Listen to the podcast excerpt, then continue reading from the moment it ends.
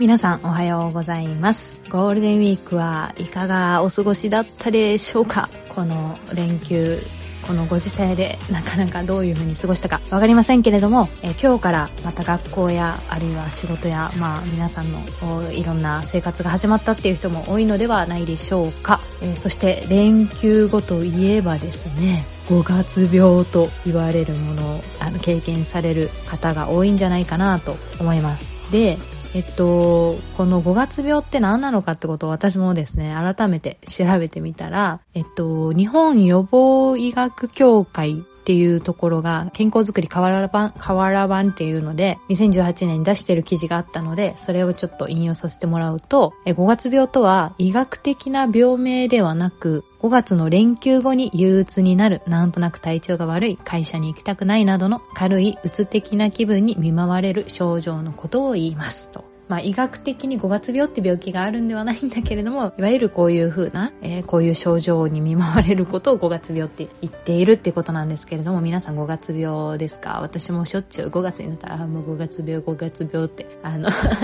言うし、だいたい毎年5月になると、あの、テンション落ちる、憂鬱みたいな時を過ごすんですよね。まあ皆さんはいかがでしょうか？まあそんな、なかなかね、休み明けってどっちみち憂鬱な気分になる人が結構多いんじゃないかなって思うんですですけれども、まあそういう人に限らないかもしれませんが、私が数年前に、まあその5月の時期かな、やっぱり大体この時期いつも病んでるんで、もうメソメソ、もう朝も起きれないみたいな感じで過ごしていた時に、あの、ちょうど朝、聖書、朝でもなかった、もう昼前とかかな、聖書を開いて、あの、ゴロゴロしながらね、えー、読んでいた時に、はっとこう、スッと心にそのなんていうのかな響いた聖書の言葉があったので今日は皆さんにご紹介したいと思います。えー、詩編の39編っていうところの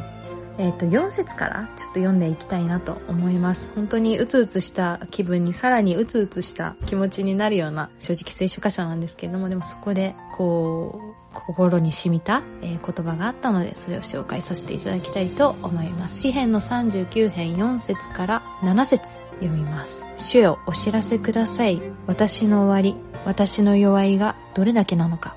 私がいかに儚いかを知ることができるように。ご覧ください。あなたは私の日数を手幅ほどにされました。あなたの見前では私の一生はないも同然です。人は皆しっかり立ってはいても、実に虚しい限りです。誠に人は幻のように歩き回り、誠に虚しく立ち騒ぎます。人は蓄えるが誰のものになるのか知りません。主よ、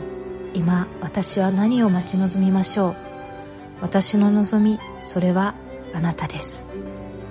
このうつうつとした言葉たちに、ああ、私の人生って本当に虚しいな、なんてことを思わされながら読んでいたところに、この7節の、主よ、今私は何を待ち望みましょう。私の望み、それはあなたですっていう言葉にもたちまち目がぷわーって開かれた、そのことを思い起こします。もうどこにも望みがないような本当にうつうつとした気持ちになる、え、そんな時が私たちの人生にはきっとあると思いますでも主よ今私は何を待ち望みましょう？もう私の望みそれはあなたです。もう私の望みはあと神様しかありません。いません、そのような告白の言葉だなっていうことを思います。私をあなたを作った神様があなたを目的を持って作って